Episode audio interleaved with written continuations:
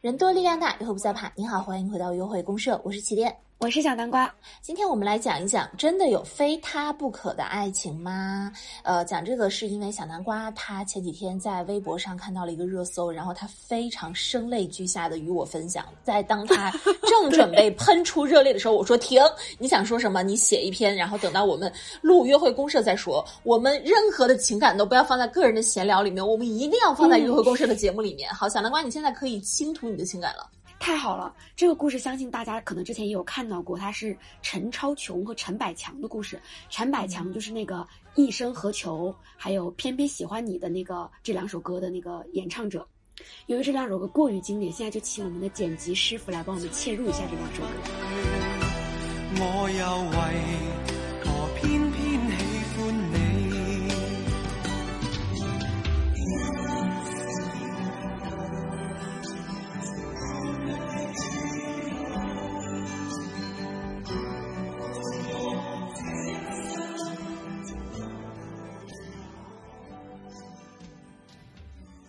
这个何超琼呢，她是这个赌王叫何鸿燊的二房的这个长女，然后从小就被寄予了厚望。其实本身啊，她不该被寄予这么大厚望的。她为什么被寄予了厚望？首先，她为什么不应该被寄予这么大的厚望？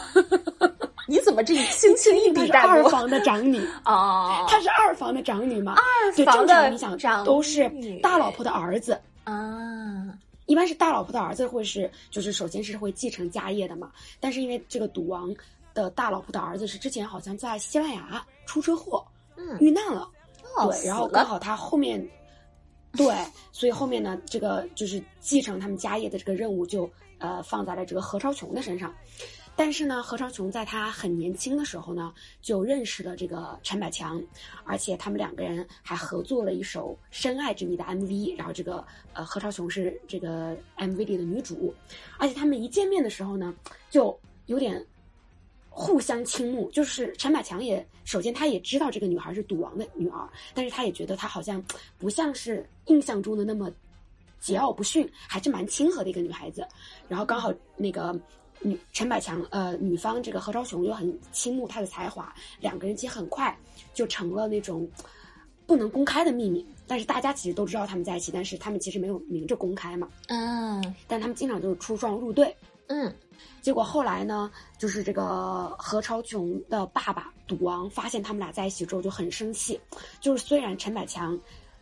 很有名，然后且呃家境也还不错吧。他的爸爸是一个表行的一个老板，但是毕竟跟赌王相比，他的这个家境是没有办法与之比拟的嘛。嗯，结果所以他爸爸就是为了家族的发展，硬是让何超琼为家族联姻，嫁给了一个香港船王的孙子，叫许晋亨。这个许晋亨也就是后来那个李嘉欣的老公。虽然他们结了婚，但是其实他们的这个婚姻是非常貌合神离的。我刚刚为什么说许晋亨也是这个李嘉欣的老公，就是因为他们结婚之后，其实这个许晋亨就特别花心，当时就已经传出来了他跟李嘉欣的这个绯闻了。嗯，然后结婚之后呢，这个呃陈百强专门出了一首歌叫《只因爱你》，而第一句词就是。若要跟旁人相恋，便觉生无可恋。你想在他活着的时候，就要看到他当时那么爱的女人跟，跟一个这么糟践他的男人结婚，然后本身也很不快乐嘛。所以后面呢，他退出歌坛之后，然后也开始酗酒，然后每天晚上要靠安眠药才能入睡。然后大概在九二年的时候。他就是因为过度这个服食安眠药，进入了深度昏迷之后，也没有能够抢救成功。当时这个何超琼跟许晋亨是九一年结的婚嘛，嗯结果九三年，在陈百强昏迷十七个月之后，他就离世了。那个时候才三十五岁，相当于陈，相当于何超琼，他结婚不到两年的时间，就陈陈百强就整一个。进入到了这种状态里面，嗯，然后当时香港其实有一个说法是，结了婚的人其实是不能去参加其他男人的葬礼，甚至是去帮他扶那个棺材的。但是当时何超琼就是不顾众人的反对，一定要去帮他扶棺材，然后还跟那个陈百强的母亲抱在一起抱头痛哭。嗯，当然，这个陈百强去世之后，啊，何超琼跟这个徐静亨他们婚姻也走到了尽头。零八年的时候两个人离婚了，后面离婚之后，徐佳徐静雯也就迎娶了这个李嘉欣嘛。但是何超琼一直到今天都是单身的状态。然后之所以他们当时又上了热搜，就是因为媒体发现他至今都还戴着一枚珍珠耳环，而这个珍珠耳环就是他年轻的时候，呃，这个陈百强送给他的东西。所以媒体就是在感慨，也在推测，就是时过这么多年，他还是没有放下陈百强这个人。嗯。我我觉得，与其说是他没有放下陈百强这个人，不如说是他心里的这个坎儿一直没有过去。就因为这两个人的感情，并不是寿终正寝的感情，而是飞来横祸的，就是这种横死的这样的一个感情。就是嗯，任何人遇到这样，他其实都是都是会不爽的，都是会过不过不去的。嗯，第一，先被拆散；第二，然后呢？哦，这他妈不就是梁山伯与祝英台，对不对？对啊，就是对啊，就除了除了那个陈百强和何超琼两个人知道对方的性别，其余的就是一样的呀。我前几天刚刚看了徐克版的《梁山伯与祝英台》，就是这样。你看祝英台她是一个富家小姐，梁山伯是一个穷书生。祝英台要被嫁给马文才一个富人，然后梁山伯不行，梁山伯他没有钱，然后梁山伯就很痛苦，就就生了病，吐了血，对吧？差不多就是这样的一个故事，就死了。对，我觉得我当时读到这个故事，我很难过的一点就是，嗯，因为我现在还没有经历过这么刻骨铭心的爱而不得的故事吗，嗯，所以我就很。你想让你的爸妈，我可以打电话跟你跟你爸说一声，让他 试着拆散你一下，让他拆散你一下呀！哎呦，我跟你说，他俩的刻骨铭心只是因为有家族拆散而已，他俩的刻骨铭心并不是因为对方有多优秀，好吗？当然，我我我我一方面并非不敬啊，并非不敬，嗯嗯，就是这样说，可能我也我也没有建立见识过二位家人的风华，可我觉得。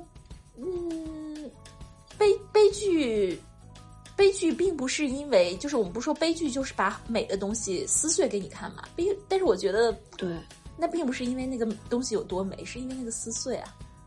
嗯，对，一方面就是来自于外力的阻碍，它有一种破碎感；然后另一方面也是因为他英年早逝。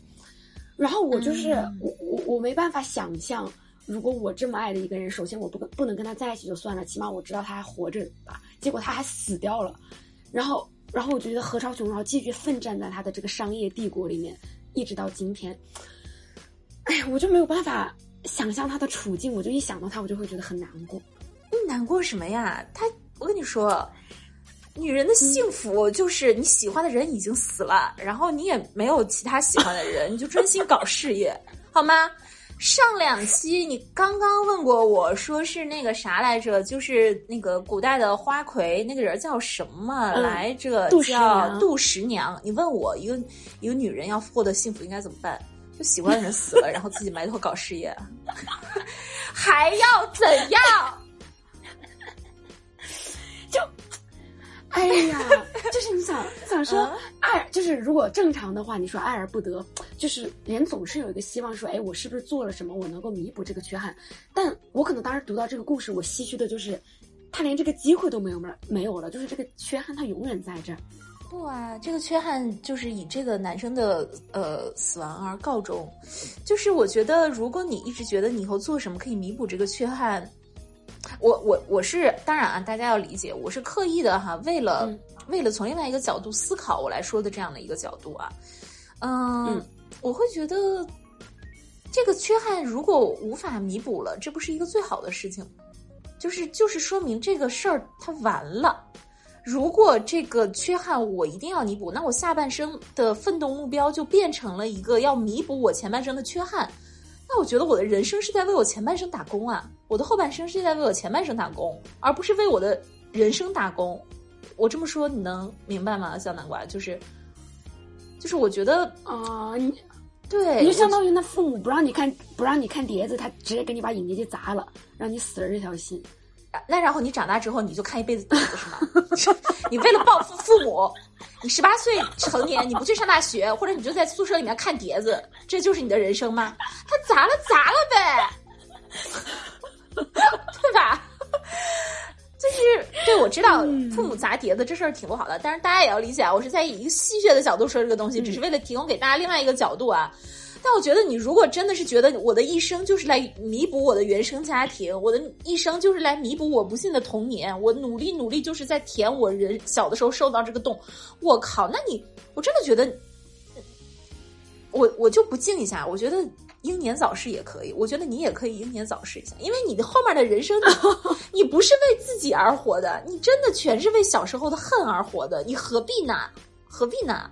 嗯，说到这里，当然已经有点没有再说何超琼的事儿了哈，就是没有再说何超琼的事儿，就大家明白，我们我现在往后说的任何话跟何超琼和陈百强没有任何关系，就是 是真的。嗯，你说，你说，小南瓜。就你这样讲，倒是让我有一点感到安慰，就是我不用为何超琼这么难过了，说不定他现在在他的商业帝国里活得还蛮好的。他就是活得非常好，他要是在商业帝国里活得不好，他就不会在商业帝国里活了，宝贝儿。人之所以选择他现在的生活，是因为他享受现在的生活，对吧？而且我跟你说，他现在说不定这也有谈恋爱，说不定人家根本就不想谈恋爱。我告诉一个女人，她真的能够风心所欲，不谈恋爱，专门搞事业。我觉得这个很棒啊，就是，对吧？为什么叫一定要搞事，一定要谈恋爱？为什么一定要跟老情人在一起？哦，我就怕他只是把这个当成一个麻药，就是麻痹自己。你一天到晚替人心疼，真的太多了。你心疼，人家需要你心疼，是不是？你之前心疼谁来着？你之前心疼谁？我其实我觉得你心疼好多人哦。你之前心疼谁来着？被我戏谑，被我嘲笑。我就说，我说我要护美女周全嘛。对对，你总要护人周全，现在要护超穷周全了。超穷二十年前、三四十年前，几十万块钱一块表随便弄。你现在小南瓜，你告诉我，苹果耳机和华为耳机当中，你反复权衡，选择了便宜几百块钱的华为耳机，你现在要去护和超穷周全。是我有点僭越了的意思，有点僭越哈，有点冒犯。我告诉你，你有点冒犯。嗯，是这样。我觉得好了好了，我是觉得哈，我再说两句。我觉得，呃，我们我们尤其是看明星八卦吧，我们看看唏嘘一下也就算了。但是人家生活过的是什么样子？其实那些生活从一开始出现在媒体上的时候，都只是一个片面，它都其实只是一个戏说，只是一个故事。真实的生活。嗯，肯定不是那个样子。我觉得琼姐和强哥肯定吵架的时候也有很多想要，对吧？就好恨好恨对方的时刻，对吧？嗯，也有好多好多好恨对方的就是时刻。如果他们两个人真的幸福结合的话，现在也不一定是怎样的一个结局。所以，呃，我不能说一切都是最好的安排，但是一切的安排就是这个样子了。嗯，我们不要唏嘘，我们就往前看吧。祝福，祝福一切，深深的祝福。好，那我们祝福完了何超琼跟陈百强，我接下来想要跟你讨论的，我感觉你在超度陈百强，对，超超度强哥。就从他们的故事里面，嗯，我也在想一个问题，就是。这之前不是有一个歌词吗？就是啊，有些人说不清哪里好，但就是谁都代替代不了。我就在想，你说世界上真的是存在所谓的非他不可的爱情吗？就是说我这辈子就只是认定你，我跟其他人在一起，我都都不会有跟你这么快乐了，都不会长久，我都没有那个心了。就一旦我见到了你，我们的命运就开始了。嗯，你这个让我想起我之前曾经讲过一期，我讲呃男人的白月光情节，看我如何攻克他。我就是专门，当时你不是看《甄嬛传》嘛，就说那个皇帝他就是心心念念纯元这个人，对啊，即使他后面爱上了新的人，他也不去承认。我是觉得啊，很多。很多非他不可的爱情，这种所谓的一往情深，它只是一种人给自己的人设，是因为他非常不满意他现在的生活，他又无从反抗，他实在就是他在现在的生活里面，此处没有再说何超琼和陈百强哈，就是好，我们现在就在跟前面的故事全部的切割啊，大家不要去联想，就是嗯。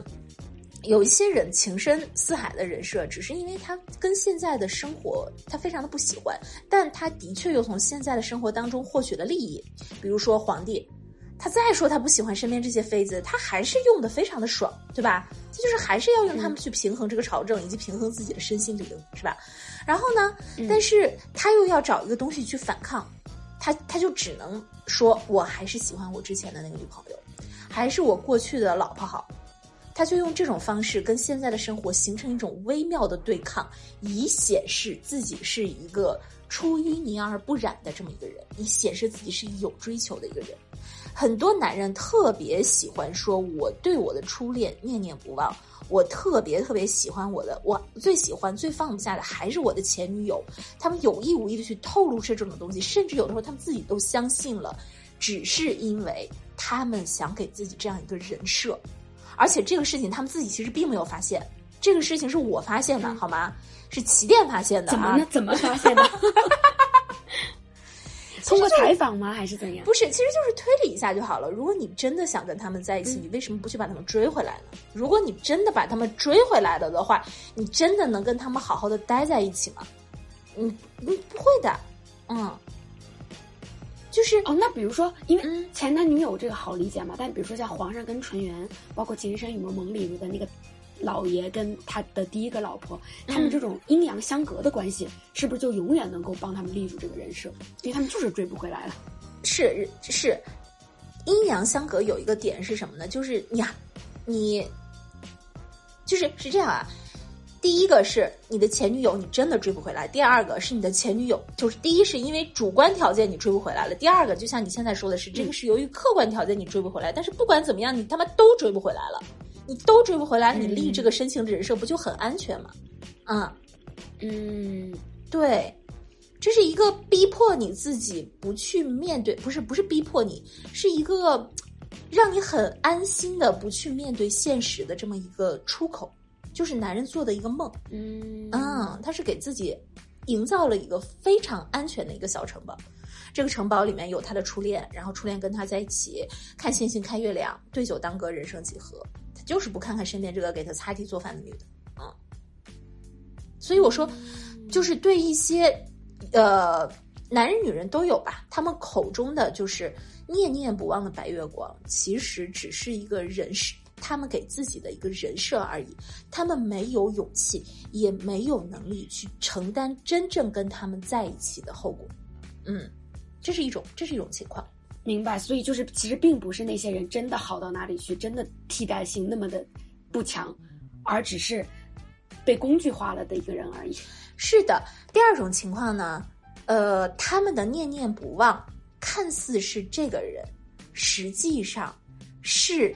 要么就是那个很年轻、很单纯、很愿意为爱付出的自己，要么他们念念不忘的就是，呃，或者是他们的爱情被父辈拆散了，或者被洪水冲跑了，或者，反正就是他们的爱情是被外力给，或者是一方没有钱啊，就是是被一些外力给冲散的。他们很想，因为他们不服，他们面对命运的安排，他们特别的不服，所以这个事情成为了他们心里的一个坎儿。他们对这个人的念念不忘，其实是对他们想要迫切的去证明自我价值的一种渴望。我不知道你有没有看过那个《了不起的盖茨比》？你看过《了不起的盖茨比》？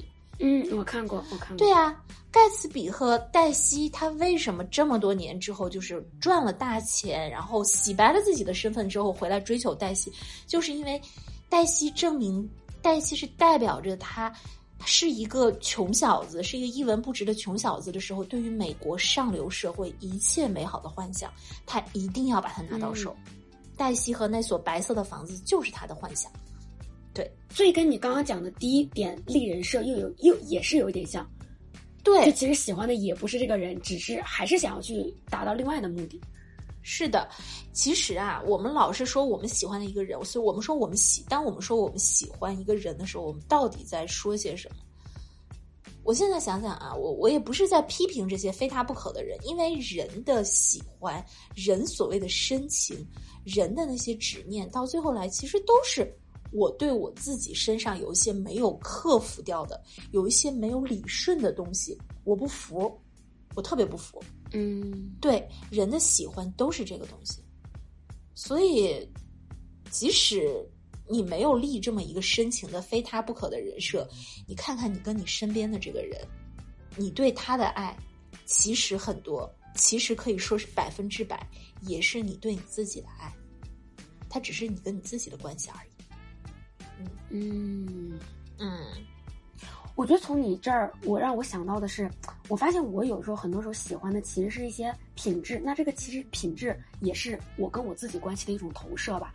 就比如说我之之前经常会说啊，我喜欢起点，他会听我说话，那可能这个听我说爱听我说话的这个品质反映到我自己，就是我觉得我被关注到了的这种需求，就是我渴望被关注、被倾听的这么一个需求。嗯，所以很多时候能能能有这种品质的人，比如说他对我的话很上心，对我的小细节他看到了的这种人，我可能都会很喜欢。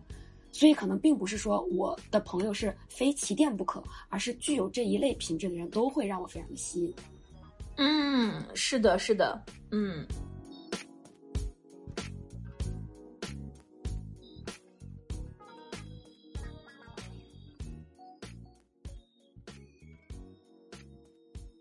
那还有吗？还有其他你觉得特别念念不忘的，呃，男朋友吗？还有吗？说实话，我都放下了。嗯，我比较念念不忘、放不下的就是我最常提起的一个前男友吧。嗯，我我就觉得，嗯，但是我也有点不太，我觉得我跟他在一起的那几年是我的情感投入最多的那几年。其实你现在想想，他身上有什么优秀的品质让我特别喜欢？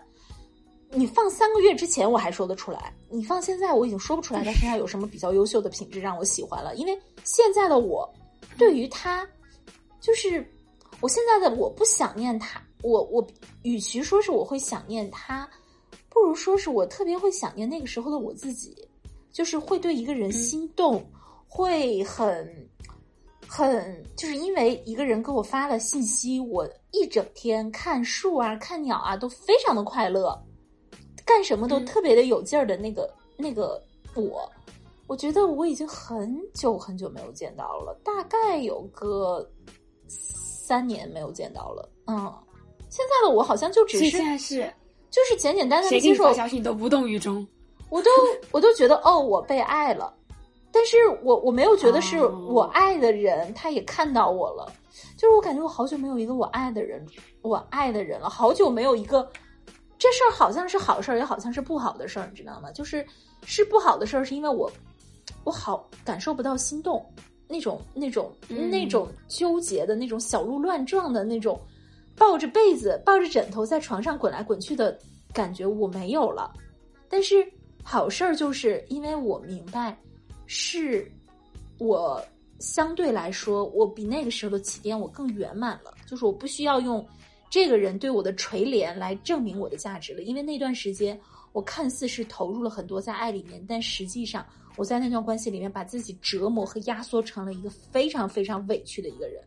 就是那段时间我的人格，人格是极度破碎不完整的。嗯，就很像之前咱们录的一期节目，就是你那个时候可能也是像。现在的我呀，很依赖反馈的人，所以他给你发个消息，你就觉得你被认可了，你很开心。是的，但可能现在你已经不去依赖这些反馈，所以你就无所谓了。对，哎，那这么说来的话，他算是一个对你来说不可替代的一个非他不可的，我感感觉有点这个意思。就因为你说，毕竟是他完了之后，你也再没感受到他，他对我来说是一个不可期待、不可替代的一个经历。嗯，比如说我过去有很多经历，有一些人我觉得可以同类项合并，有一些人三个人就消掉了啊，嗯嗯，但是只有他对于我来说是一个独一无二的那么一个体验，他对我来说是真的是独一无二的体验，然后，嗯，到现在还没有人能跟他相比吧？相比不是说不是说超过他，而是说没有同类项。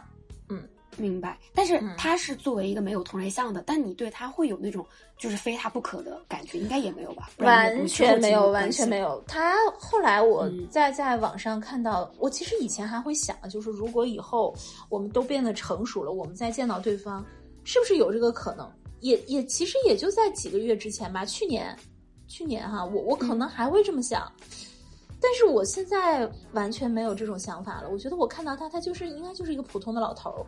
然后有点颈前伸，然后头有点大，可能就是这样的一个普通的老头儿。嗯，他他应该在我的眼中失去了任何任何的光环，真的太，我说到这句话，我真的都觉得太唏嘘了，嗯，因因为，我我最近有看我前去年这个时候我的一些照片，然后去年这个时候开始做直播，我我看那个时候的我的脸，我都觉得很奇怪，我说那是谁呀？就跟我现在的脸，我都觉得这么陌生吗？我都觉得不一样，嗯嗯。就是在透露出那种精气神，然后他有他的五官的排列，我觉得都不一样。然后呢，嗯，我我再去看他的一些照片，我就就是同样是这些照片，五官还是那个五官，但是我觉得他好没有气质啊！就是我以前看他，虽然他是那种邋邋遢遢的坐在那里，我还是觉得他好帅。他好帅！我把他的照片给我每一个女朋友们看，他们都说你为什么会看上这样的人？我说我操，他多帅呀！但是我今天前几天又看到那些照片，我就也在突然那一刻，我就理解我的女朋友们，因为我对他没有那种光环了，我不是再用那种跪着的眼睛去看他了，我就是一个平视的一个态度。我看我靠，这老头怎么是这样子的？嗯啊，就是这种心情，所以不会非他不可了。嗯，那。那你现在是这个心境吗？当当年你们分手的时候，分完之后，你当时会有那种觉得说泪感不爱，你这辈子之后都不会再这么爱一个人了。我对我一直会觉得我这辈子都不会这么爱一个人了。我到现在可能就觉得我这辈子，但以前我觉得我这辈子不会爱这么一个人，是因为我觉得他很牛逼，我觉得他跟我很 match，对吧？但我现在我觉得我这辈子都不可能这么爱一个人了，是因为我觉得我长大了。我不再是之前那个渴求别人的认可来，来填补我自己的价值的那个小女孩了。我现在已经成长为一个非常牛逼的一个女性，或者是不是我成长为一个非常牛逼的女性，是我终于发现了我自己有多牛逼。以前我觉得每一个人他本身都是牛逼的，不没有什么成长。我觉得没有什么成长，人很人的这一生其实是要把自己的牛逼之处给找出来，而不是说成长为一个牛逼的人。嗯嗯。哎呀妈，不行！我又讲到一些牛逼的地方了啊！那个那个不付费不能听，不能听。嗯，那你现在是已经就是走出来这一环吗？那我知道很多女生，她们其实，在失恋了之后，或者在发现喜欢的人没有，我是非你不可，但你不是非我不可这种，呃，不平等之后，他们会觉得说自己好像之后都，嗯，不会再有这种心境去爱爱别人了。你对他们有什么建议要说吗？我其实没有建议，我觉得这个事情，我觉得一切的事情它都是没有解决方案的，解决方案全部都是一个投呃投机取巧的一个，或者是看似看似怎么怎么着，就是看似能解决，但但实际上只是把矛盾转移了的一个事情啊。我觉得这个是没有解决方案的啊。我的建议就是熬，嗯，就是就是 让时间说真话，对，就是或者是让你自己的成长去说真话，因为这个。感觉它是一定会过去的。你首先要明白一个客观事实，就是这种感觉它是一定会过去的。那你以后可能甚至会怀念这段感觉，那你就是跟这种感觉多待一起呗，待在一起待一起呗。然后，嗯，你像我从这种感觉，我我这种感觉走出来，我用了几年？我二零一八年跟他分的，二零一七一八一七吧，一七跟他分的手。都快五年了哟，快五年了，五年了，嗯，对呀，我才走出来，中间我又经历过很多，呃，不管是被爱也好，不也有我很主动的去爱一个人，都有，就是我也有，就是那年在英国的时候，我也喜欢上我的老师了呀，我也是真的非常真心的去喜欢他，这些东西都有，但我心里还是一直放不下他，所以我觉得就把它放在那里喽，把它放在那里，然后你去体验新的人生。你是可以带着他一起去体验新的人生的，因为跟你一起去体验新的人生的人，他脑子里说不定也带着几个人，对吧？大家挤一挤，很公平的，是不是？是的，就是我觉得，嗯，我现在的感情洁癖反正是越来越淡了。就是最近，最近，比如说我最近在经历的感情关系，就是你知道吗？就特别有趣，就是对方是属于那种他，他，他刚认识我的时候，他是怎么认识我的？他是跟我倾诉他有多。放不下他前女友才认识我的，就是他有点像来找我进行感情咨询的，有点像哈，对，有一点像这个事情。嗯，然后呃，我就一天到晚在那边抱着个手臂听他说他有多么的放不下他前女友，他多么的爱他前女友。然后我就采用了一些约会公社的事情给他说说，说着说着说着他就爱上我了。然后我们，所以，所以，但是吧，就是嗯。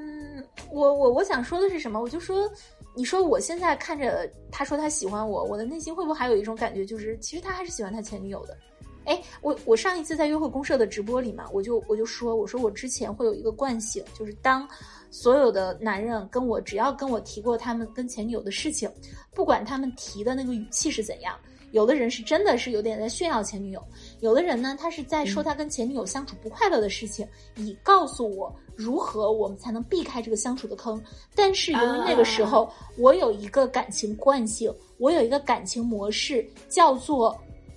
我所有的男朋友，最爱的人一定都不会是我。就是我当时陷入了这样的一个感情模式里，我认为这个事情就是我感情的真相。所以他们只要跟我提过他们的前女友，我就一定会觉得他们根本不喜欢我，他们喜欢的还是他们的前女友。对，但是刚刚跟你说到这个点，我就想，我最近这一位，他虽然跟我说他是有多么忘不下、忘不了他的前女友而认识我的，但是当他说他喜欢我的时候，我却觉得好像。我不介意，就是我不太会想他是不是真的放不下前女友了。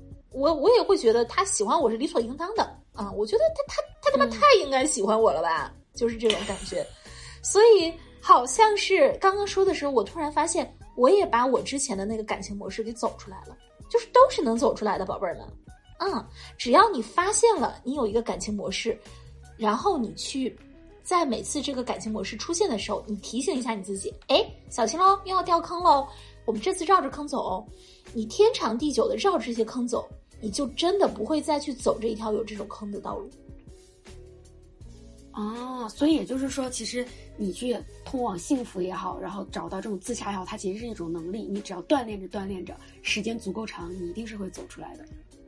对对，你一定要有意识的去提醒你自己。首先，你要接受事实，就是这个事儿没个没个一段时间你是走不出来的。其次，他走不出来也没什么关系，他不是说你就要死了。第三，你在每一次遇到这个事情的时候，你哎，你有意识的提醒一下自己，哎，又出现了，哎哎，注意哦。